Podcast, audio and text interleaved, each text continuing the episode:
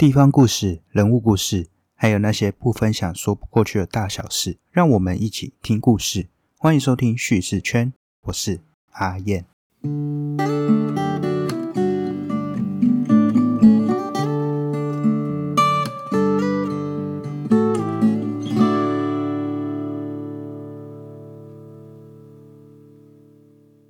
说到台湾呢、其实有很多很多我们明明就生活在这座岛上，却很多不知道的事情，就变成了冷知识啊。最近啊，在社群上开始突然流行起关于我可能让你很意外的 point 这个话题，许多人纷纷就讲出了自己不为人知的过去，还有小故事，让人家看见发文者更多不同的面貌。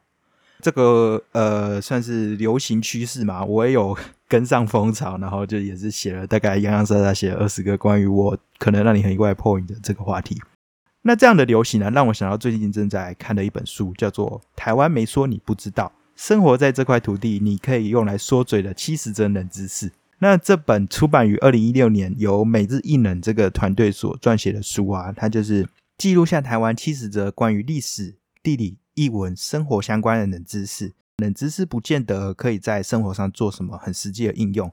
但是可以让我们更加认识这块土地，看见我们那些习以为常的事情背后有很多很多的故事，很多很多的知识。这样，所以啊，在这边我想要分享这篇书里面的七个篇章，然后再加入我自己的一个延伸分享。那希望大家在听完看完之后，除了能够有那种哦原来如此的反应之外，也可以。有更多的兴趣还有动力去探索我们这座岛上呃那些值得让你去发现的事情。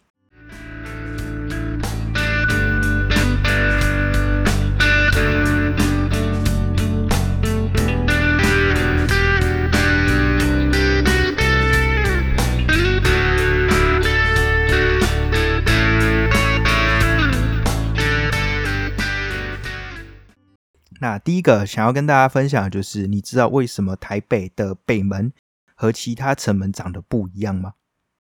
如果你是台北人啊，或者是在台北生活的人，一定或多或少会经过那几座旧时的台北城城门。这些城门大多是一种绿屋瓦的庙堂形式，唯一一个不同的是，台北车站附近的北门，它有着红彤彤的外表，然后耸立在这个半圆的广场间。为什么北门的外形跟其他城门不一样呢？那这就要说到台湾战后的一段历史。在战后啊，台北城内仅存的古城门就包含北门、东门、小南门，还有南门。那西门在日治时期的时候已经被拆掉了。除了北门外啊，几乎都因为战争的关系变得残破不堪。直到一九六六年，那个时候台北市政府以整顿市容，然后符合观光需要为理由。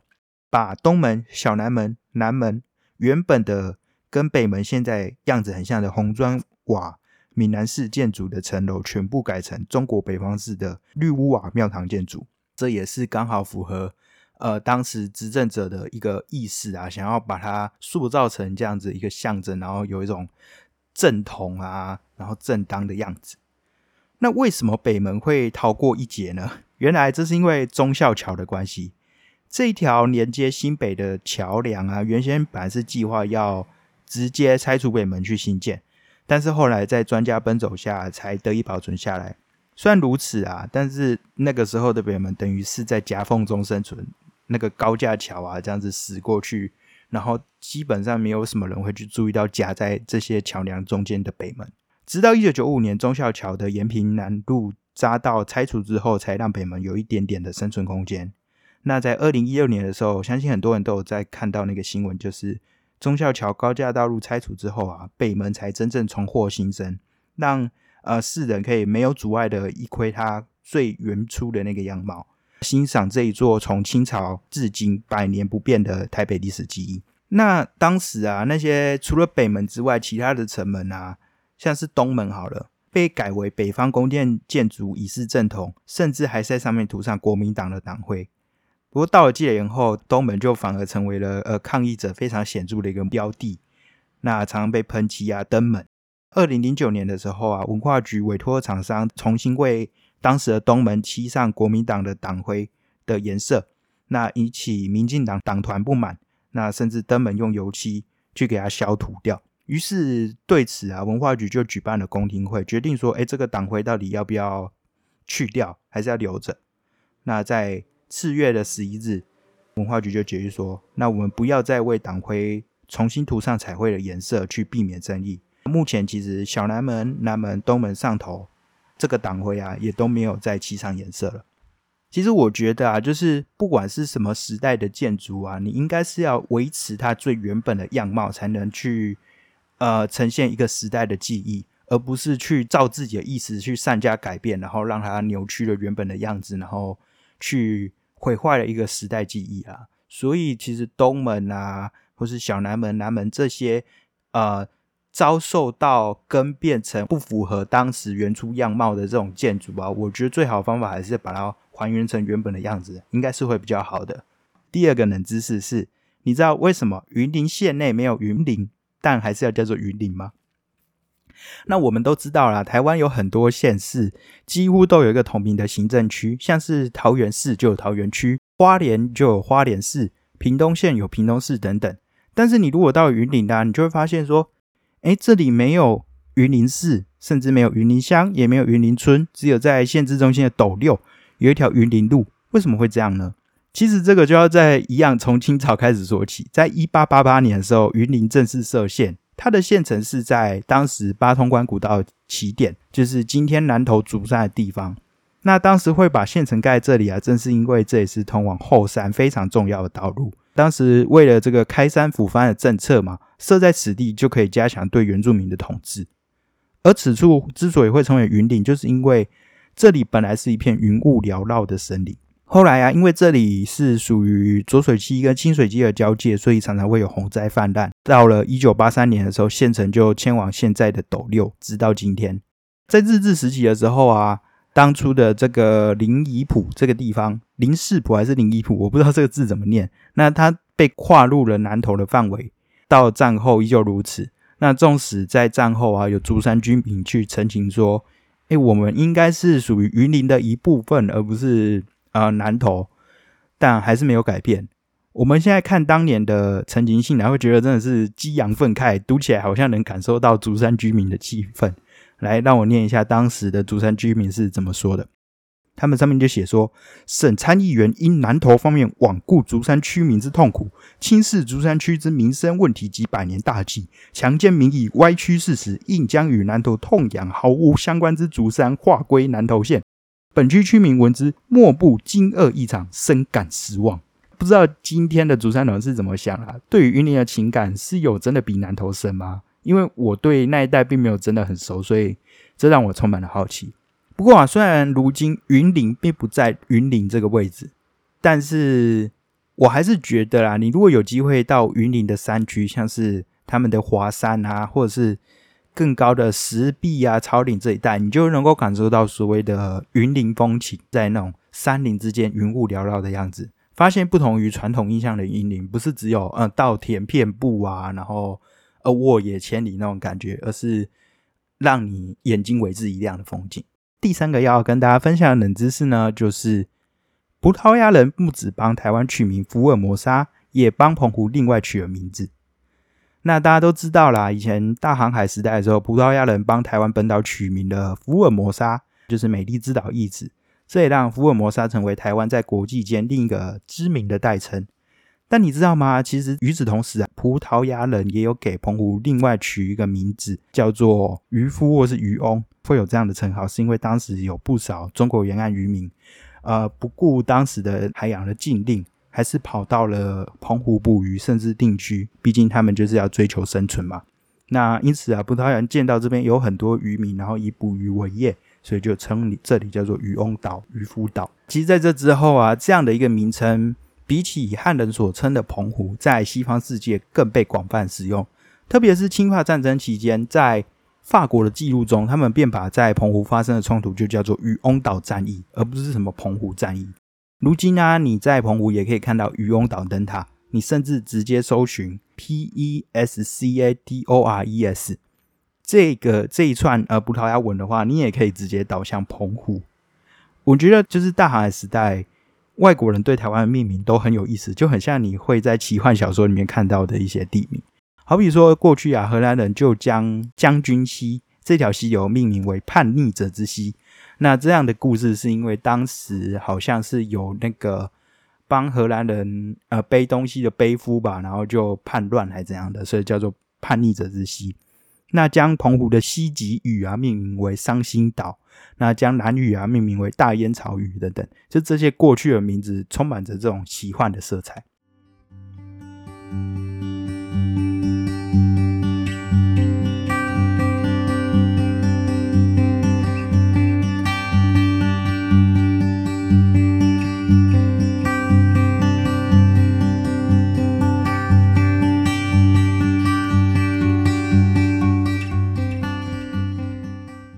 下一个想要跟大家分享的冷知识呢，是故宫。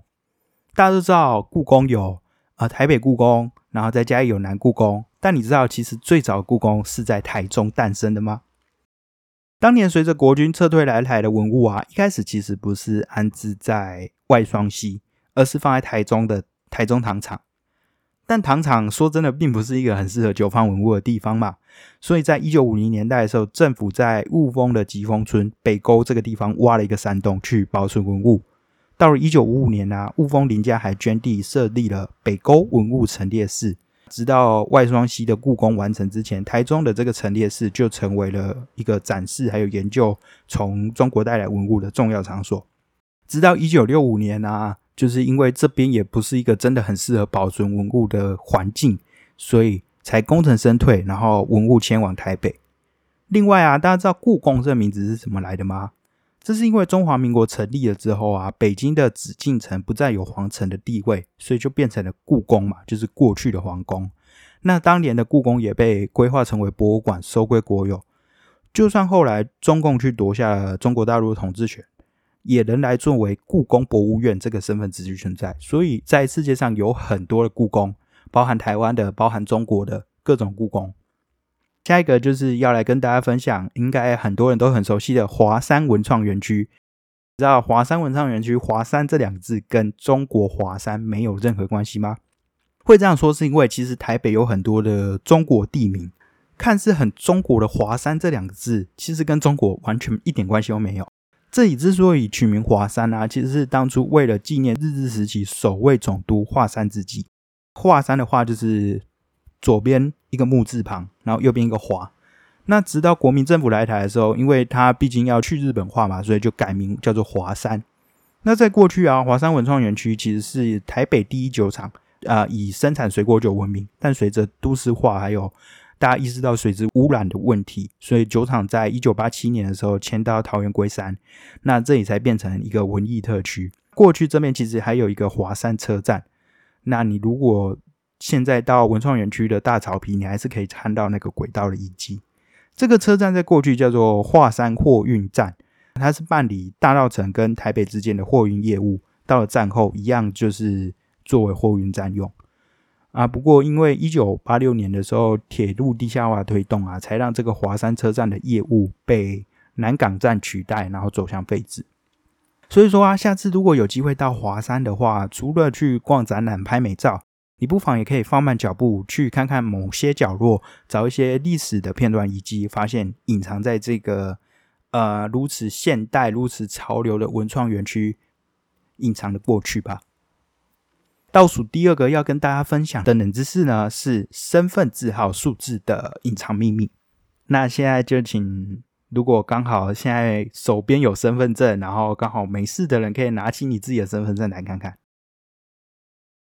呃，台湾人其实都有一张属于自己的身份证字号啦。那这个字号总共有十码，第一码它是用英文大写字母代表初次登记的户籍地，就像我的初次登记户籍地是新北，所以我是 F。那有人可能是台中，那他就是 B。这个十码的第二码呢，它一号是指男性，二号是女性。第三码呢，则是有一些特殊的标记，像是六，它是是外国人规划；七其实是海外侨民等等。后面的那一串数字呢，它是一个随机乱数吗？哎，其实不是哦。不论是身份证字号啊，还是发票编号，其实它都隐藏着一定的逻辑。除了上面提到的代称啊。你这个十码的身份证字号最后一码就是所谓的检查码，什么是检查码呢？就是你要套入一个公式，然后刚好可以符合这个检查码，代表这个身份证字号是一个合理的身份证字号。检查码它是把第一码的英文字换成二位数，好比说台北是 A 码，就是一跟零。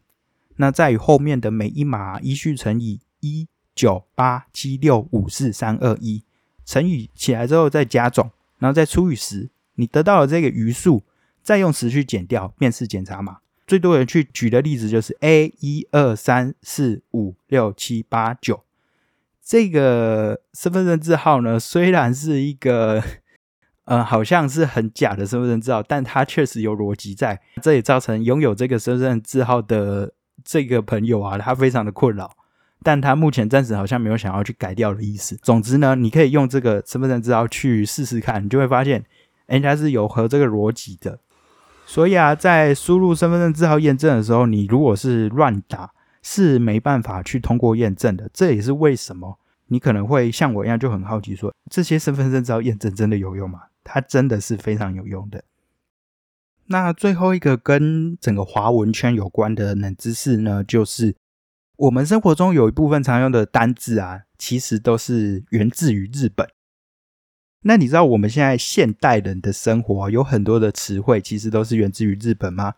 这些称为和字汉语的字词啊，其实影响着现代的汉字文化圈。你每天都在用，但你根本不知道。在清朝末年的时候嘛，因为就是西方的一些各种新的科技啊、新的技术啊、新的思维，慢慢的充实着这个古老的帝国。与此同时啊，比较率先西化的日本。他们的一些新知识被一些比较能够接受现代化，然后拥抱现代化的分子去应用，这时候大量的日译的词汇就随着这些翻译书去带入中国，就好像社会、经济、手续这些词啊，其实它都是日本人啊翻译西方的文字后产出的合字汉语。当然啦，有一些学者，特别中国学者就会觉得说，哎，不行啊，这个汉字是。源自于中国，怎么可能让日本人抢走这个翻译的先机呢？然后他们翻译成这样，我们应该要翻译属于书啊自己的这样子的一个翻译比较好的结果才对。那所以那时候有很多大学者努力创造新词，希望能够去对抗这个合字汉语，让大家能够用正统的呃这个中国的汉字和中国的词汇。结果呢，没有受到欢迎。那像是现在不会有人去用直学去讲化学，现在不会有人用群学去讲社会学，不会有人用呃斐洛苏菲去讲哲学。那唯一一个可能比较到现在都有被接受的翻译用词，大概就只有逻辑这两个字了吧。所以啊，我现在这边介绍一下，我们生活中其实都会用到，但你可能会很意外，是源自于日本的这个和字汉语吼，像是想象、保险、恋爱。新闻、象征、客观、数学、经济、电话、都市化、少子化、团体、组织、代表、银行等等，你可以看见哦，这其实包含着生活各个领域不同的方面。这些字词啊，全部都是从日本来的，所以现代人的生活中有很大一部分使用的这汉语的字词，就是从日本的翻译而来的。那我们也就习以为常，用到现在，然后可能有绝大多。部分的人会觉得说：“哎，这应该是原本就有中文，其实不是。”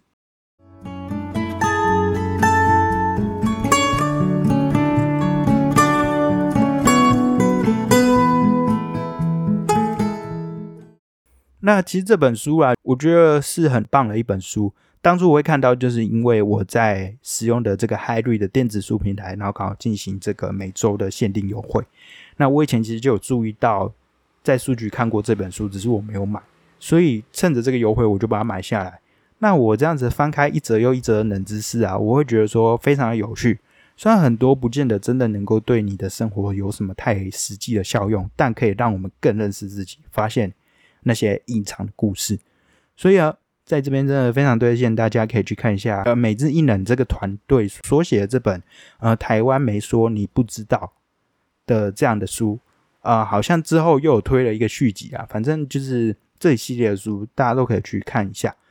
我觉得啦，你生活在哪里，你就应该要多认识一下那个地方的东西，而不是永远都是去知道，哎，外面很多，但你对于生活周遭却一无所知，这样真的是一件很可惜的事情。那今天的分享大概就说到这边，不知道你还喜欢吗？如果啊，你很喜欢这一次的分享的话啊，欢迎可以到 Apple Podcast 或 Spotify Mr. Bus 给我一个五颗星的评价，并留下你的心得哦。此外，在 KBox、上岸、First Story 等平台也可以收听到我的节目。那你如果有任何想法或建议，都可以到 FB 或 IG 私讯告诉我。如果你真的觉得这个节目很棒的话，也可以到下方的资讯栏，在 Mr. Bus 等平台给我一点小小的支持。每月定期赞助还能够获得超值的回馈礼。今天故事就说到这边，我们下次见。